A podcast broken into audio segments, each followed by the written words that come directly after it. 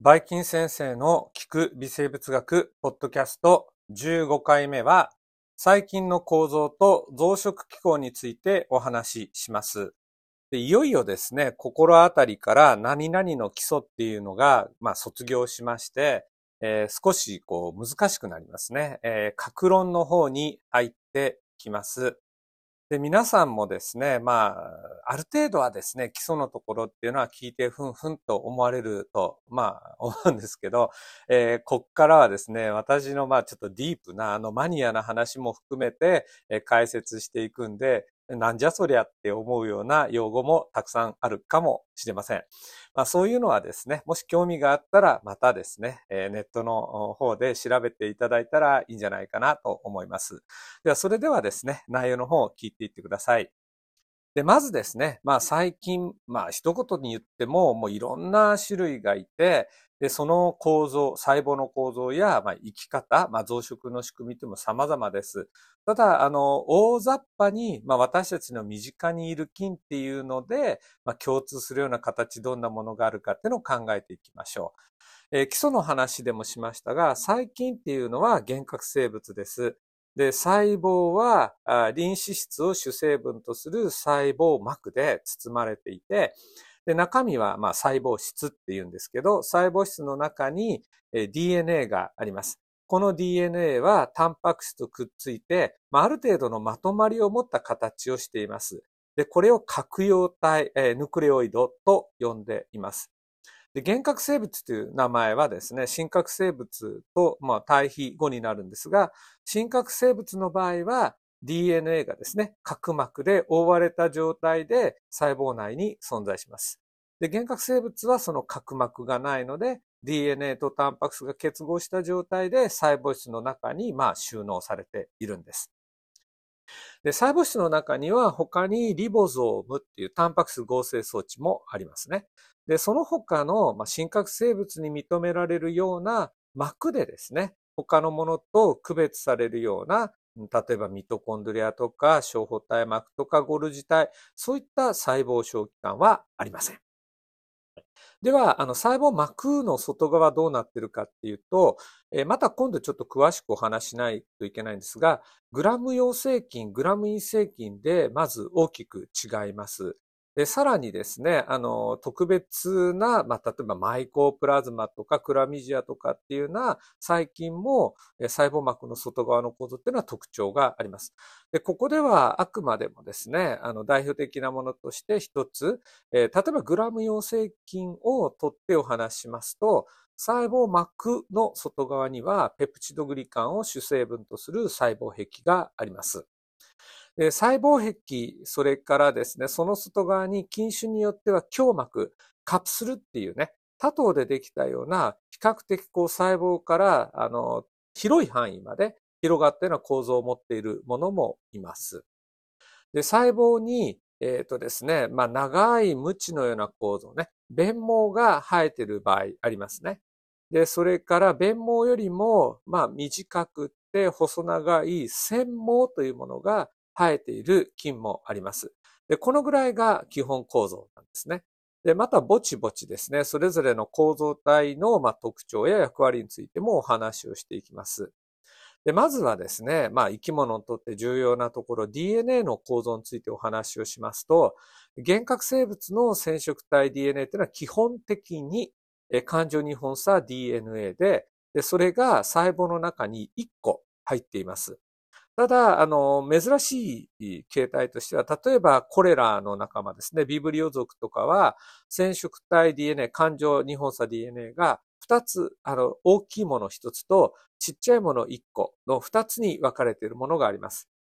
で、それから、あの、本体のね、染色体 DNA とは別に、その、まあ、例えば1000分の1ぐらいの大きさですかね、えー、環状日本差 DNA でプラスミド DNA をまあ、一つから複数個持っている菌もいます。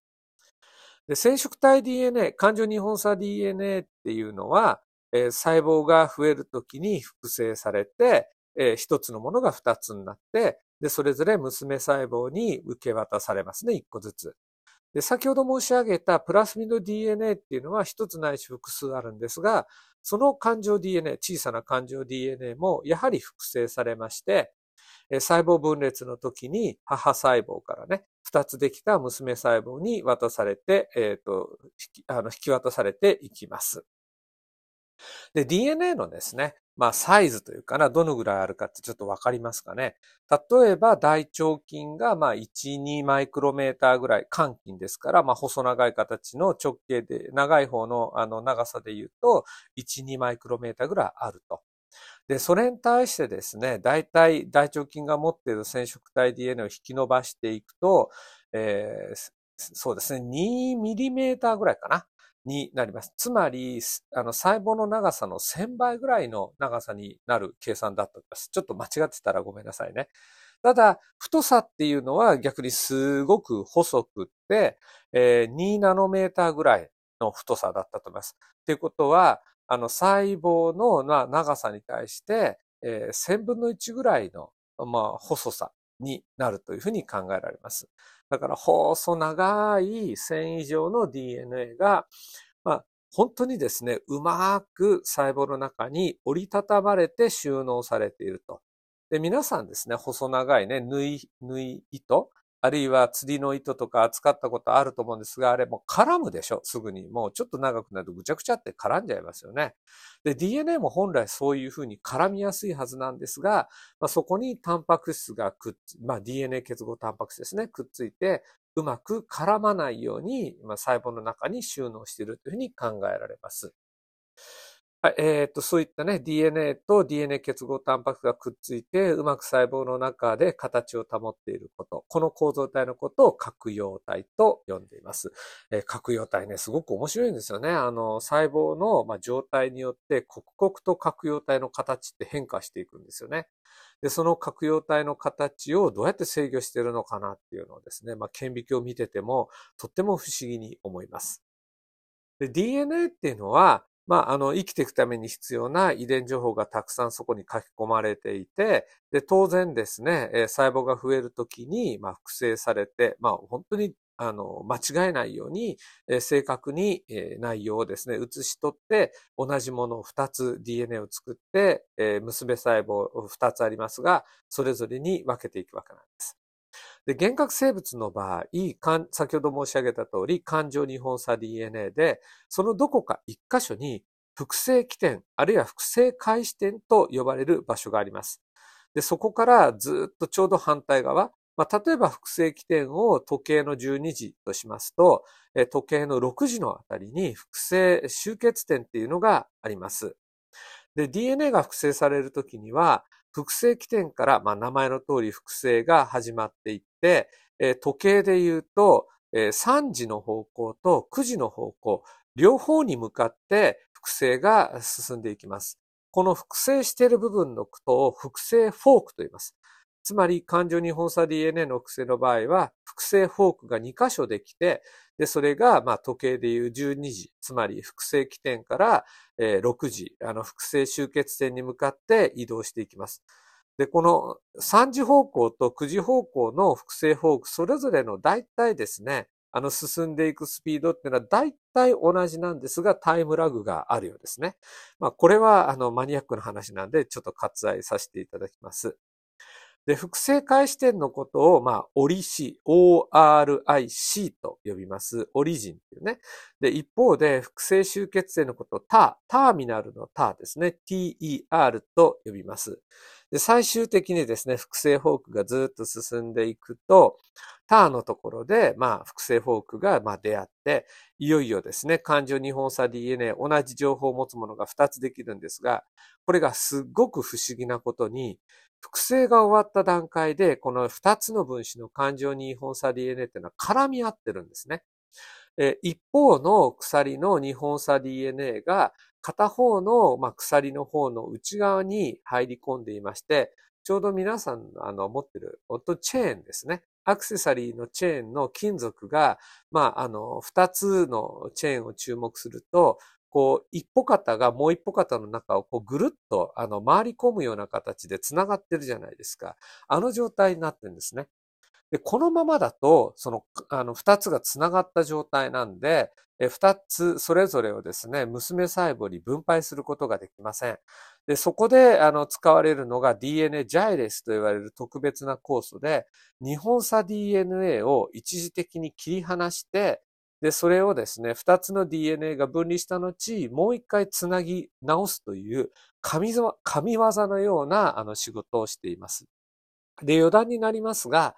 DNA ジャイレス、あの、トポイソベラーゼ2とも言うんですけど、で、こちらは、あの、細菌の複製の時に必要なものであって、人の DNA には、まあそんな重要なものじゃないっていうか存在しないんですね。DNA ジャイレス、バクテリア型っていうのは。なので、これをターゲットしたお薬があって、抗生物質として使われます。え、キノロン、あるいはニューキノロンというお薬です。また、あの、抗生物質のお話をする機会があったら、もう一度復習してみましょう。で、次ですね。あの、DNA が複製されても、細胞が大きくならないと、これしょうがないんで、で細胞を形作る主な成分って言いますと、え先ほどもお話しました脂質二重膜の細胞膜、あるいは細胞質膜と呼んでいます。で、それからその外側にペプチドグリカンを主成分とする細胞壁があります。で、脂質二重膜を構成する脂質は、当然細胞の中で必要なタイミングで必要量が合成されて、細胞膜の方にどんどんですね、埋め込まれていきます。で同様に細胞壁を構成する成分、ペプチドグリカンの基本成分っていうのも細胞の中で合成された後、細胞膜を通って細胞の外に出てきて、え部品が一個一個つながっていって、え細胞壁を構成します。で、名前をですね、ちょっと覚えてほしいんですね。で、細胞壁主成分をペプチドグリカンって言いましたが、そのグリカンっていうのは糖なんですね。で、糖が2種類あります。一つは N アセチルグルコサミン。で、もう一つが N アセチルムラミン酸といって、その2種類の糖がですね、順番にまあ並んでいって共有結合で結ばれる。これを糖差と呼んでます。で、一方で、この糖鎖につながる、連なるような形で、アミノ酸の、えっ、ー、と、連結したもの、つまりペプチド差が、あの、存在しています。で、ペプチドとして使われているものが、例えばなんですけど、L アラニン、D グルタミン、L リジン、D アラニン。今申し上げた4種類のアミノ酸が連結、共有結合でつながったペプチド。で、さらにですね、そのペプチドっていうのが、先ほど申し上げた糖鎖にくっついてるんですが、4、4から5つある今言ったペプチドに対して、えっ、と、グリシンがですね、あの、5つぐらい、4つから5つぐらい、あの、連結したペプチドが、まあ、つなぐような形になります。で、そうすると、その糖鎖と、えー、ペプチド差が、まあ、交互にですね、連結するような形になって、まあ、イメージとしてはジャングルジムのね、あの骨組みみたいな形ね、金属の。で、ああいうのがずっと細胞膜の外に、まあ、あの、構成される、あの、作られていくと思ってください。で細胞壁どうやって作るかっていうところは、特にですね、抗生物質、ベータラクタム系の作用点とも関係あるんで、少し詳しくお話をしていきましょう。まずですね、基本的な部品が細胞質の中で作られます。で、これは N アセチルグルコサミンと N アセチルムラミン酸が1個ずつくっついた2頭ですね。で、そこに、えっ、ー、と、ペプチド差がぶら下がっています。で、細胞膜を通って細胞の外へ出たときに、えー、細胞壁の末端ですね、今からあの作っていこうかっていう現場に届いて、まず最初にトランスグルコシラーゼがこの成分をですね、部品を認識して、ペプチドグリカンの糖鎖につなぎます。で、次にトランスペプチダーゼがやってきて、今度は、今ね、新たにくっついた部品の、ペプチド差と、それまでもう作ってできてるね、ペプチドグリカンの方のペプチド差を連結します。で、なおですね、今お話ししたトランスグルコシラーゼ TG 当転移酵素の活性と、それからトランスペプチダーゼ TP っていうんですが、この活性っていうのは1個のタンパク質の中に、えー、と入ってるんですね。要するに一分子のタンパク質が2つの機能を持っています。で、そのタンパク質のことをペニシリン結合タンパク質 PBP と言います。ペニシリンってどっかで聞いたことありますよね。そうです。これ、抗生物質のね、今お話ししたベータラクタム系抗生物質の代表的なあのお薬の一個ですね。ペニシリン。じゃあなんで、えっ、ー、と、 penicillin binding protein。で、それで、まあ、ペニシリンがですね、あの、阻害するかっていうと、ペニシリンの構造っていうのは、D アラニン、D アラニンの構造によく似てるんですね。つまり、えー、ペニシリンっていうのは、この penicillin binding protein の D アラニン、D アラニンと結合するところを、えっ、ー、と、邪魔をする働きを持っている。で、それによって細胞壁の合成がうまくいかなくなるんですね。では、細胞壁が合成できなかったら細菌ってどうなるかっていうと、細胞の中と外でですね、細胞の中の方は浸透圧が高いんですね。で、細胞の外低い。で、もし細胞壁がなかったら、その浸透圧で、えーと、耐えられなくなっちゃって、細菌って爆発するんですね。で、細胞壁は、細胞の、細菌の細胞の形をしっかりですね、こう、保つ役割を持っている。で細胞壁が、まあ、あの、強度が足らないと、結局はですね、細菌は破裂して死んでしまうえ。これが、ベータラクタム系の抗生物質の作用基準なんです。はい。では次、えー、胸膜のお話をしましょう。胸膜っていうのは大体多頭等でできている細胞外の粘液層なんですね。で、細胞に対してかなり、あの、広く、あの、細胞の外側まで広がっていることがあります。で、これは、あの、細胞あ細菌が宿主細胞に感染するとき、まあ、宿主生物って言った方がいいね。感染するときに、あるいは免疫細胞がね、やってきてやっつけようとするんですが、それに抵抗するために、まあ、使われているというふうに言われています。で、胸膜のことを、まあ、カプスルって言うんですが、これドイツ語だと、このカプセルの頭文字が英語 C ね。で、ドイツ語は K なんですね。で、そこでこのカプセルを構成する他といろいろあの種類があって抗原性がある。抗原性、つまり免疫が、免疫細胞が認識することができるんですね。じゃあ、その生物によって胸膜多頭の成分が違うこと。で、これを軽抗原、軽アンティジェンと呼んでいます。胸膜抗原と呼んでいます。で、これを使ってね、いわゆる血清型といっ、えー、そのいろんな病原性菌、あるいは非病原性菌を含めて、例えば大腸菌とか、えー、コレラ菌っていうのをあの識別するために、えー、利用することができます。で次、あの、弁毛についてお話しましょう。弁毛っていうのは細胞からビューッとこう伸びている、まあ、割と太さがあって、長い構造体、無知のような、その感じのようね、無知のような構造体で、で、これは基本的には細胞膜に固定されている分子モーターと、そこから伸びている無知の本体に分けられます。で、細胞の方に固定されている分子モーターっていうのは、もう人類が作る、あ作っている電気で動くモーターと、もうそっくりなんですね。構造的によく似てます。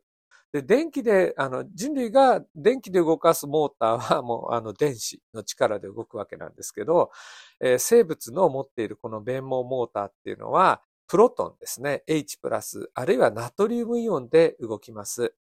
で、細胞の中と外で、えー、ナトリウムとかプロドンの濃度勾配を作ってやると、細胞の、まあ、外が、まあ、量が多くて、細胞の中が量が少ない場合に、細胞の外から細胞の中に、やプロトンやナトリウムイオンが入り込もうとする力が働きます。これプロトン勾配ですよね。で、その力、水が高いところからですね、低いところに落ちていくような感覚だと思ってください。で、それを利用して、えっ、ー、と、分子モーターね、弁毛のモーターをくるくるくるくる回します。つまり物理的なエネルギーを使って、くるくるくるくるですね、あのモーターを回してるんですね。で、モーターの回転方向っていうのは時計方向に回したり、あるいは時計の逆方向に回したりする、できるように、なんかスイッチがついてるそうなんですね。で、どっちだったかな？えっ、ー、とね、時計の反対方向に回すときかは、細胞は一方向に進むことができて、えー、時計の方向に、時計方向に回すと、細胞はどこにも行かなくて、ある場所に留まって、ぐるぐるぐるぐるランダムな回転をするようになるそうです。で細菌が持ってる化学物質に対するセンサーがあって、で、そのセンター、センサーが働いて、あ、こっちに行きたいって思うと、弁毛の回転方向が切り替わって時計と反対方向に回るようになって、その化学物質のセンサーが、まあ、行きたいとあの示した方向に向かって細菌は泳いでいくっていうふうなあの仕組みが知られています。で、ちょっと余談になるんですが、この弁毛をですね、改良しまして、注射針のようなのを作った菌がいます。この注射、注射針っていうかな、注射塔のことを酸型分泌装置と言います。ちょっと覚えてください。本当にね、注射器みたいな働きをしていて、これを使って細菌が細胞の中で作った毒素とか、まあ、いろんなタンパク質を宿主細胞に送り込むんですね。注射器みたいな感じでプスッと宿主細胞の細胞膜に突き刺すんですね。で、えっ、ー、と、そのえー、注射器を使って、ばい菌がですね、毒とかを宿主細胞に打ち込んで、宿主細胞を殺したり、まあ、意のままに操ったりすることができます。またどっかでお話しするんでね、えー、酸型分泌装置っていうのをちょっと頭の中に入れておいてください。で次に、えー、繊毛の話をします。繊毛は弁毛よりも細くって短くってたくさん細胞の周りに生えてます。で、その働きっていうのは繊毛の先端の、まあ、何か物質、構造を使ってですね、宿主細胞の表面にある物質を、まあ、識別して、そこに付着したり、あるいは菌同士の、細菌同士のね、認識に使ってます。で、これが一個の役割。で、もう一個は性繊毛と言いまして、性繊毛を作る遺伝子を含むプラスミドを持った細菌。これをオスと言います。で、それが性腺毛っていうのを作っていて、性腺毛を作る遺伝子を持ってない細菌、メスと言います。で、それを探すんですね。で、性腺毛を、まあ、利用して、メスの細菌を見つけると、え性腺毛をこうずっと手繰り寄せていくような形で、えメスを自分の、あの、オス側ですね、自分の細胞の方に近づけていって、やがて細胞質を連結させます。で、細胞質が連結すると、オスが持っている性腺毛を作るためのプラスミド DNA、複製されたものがメスの細胞に送り込まれます。すると、今までメスだった細胞が、えー、性腺毛を作るプラスミド DNA を持つようになって、オスに変化するんですね。で、またそれの繰り返しということで、性腺毛っていうのは、性腺毛を作るための遺伝子を持ったプラスミドとセットになって獲得されて、まあ、その機能を果たします。はい。で、えっ、ー、と、以上のようなところをですね、ちょっとお話ししていって、長くなったんで、一回これ切りましょうかね。じゃあ続きですね、最近の増殖については、ちょっと後編としまして、えー、お話をしましょう。お疲れ様でした。バイバイ、キンパ。